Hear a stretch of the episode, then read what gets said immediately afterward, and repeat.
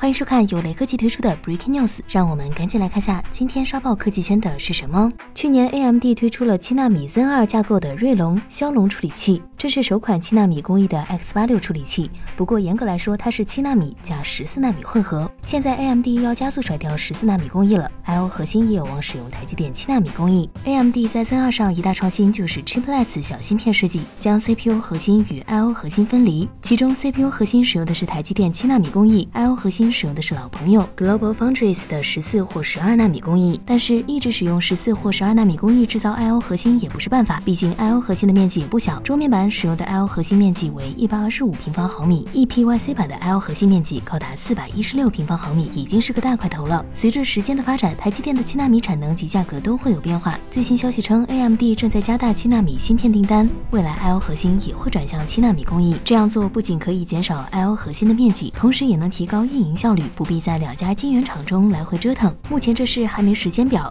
，Zen 三这一代应该是不会变了。二零二二年的 Zen 四处理器会升级到五纳米工艺，倒是适合切换 I/O 核心工艺，毕竟差距也不能太大。这样一来，AMD 未来在电脑芯片上的制程优势会进一步扩大。对用户而言，最直观的感受就是功耗会降低，性能会提升。同时，这也会对英特尔造成更大的压力。未来英特尔要么得拼命提升自家晶圆厂的制程工艺，要么得像 AMD 一样找台积电或三星代工。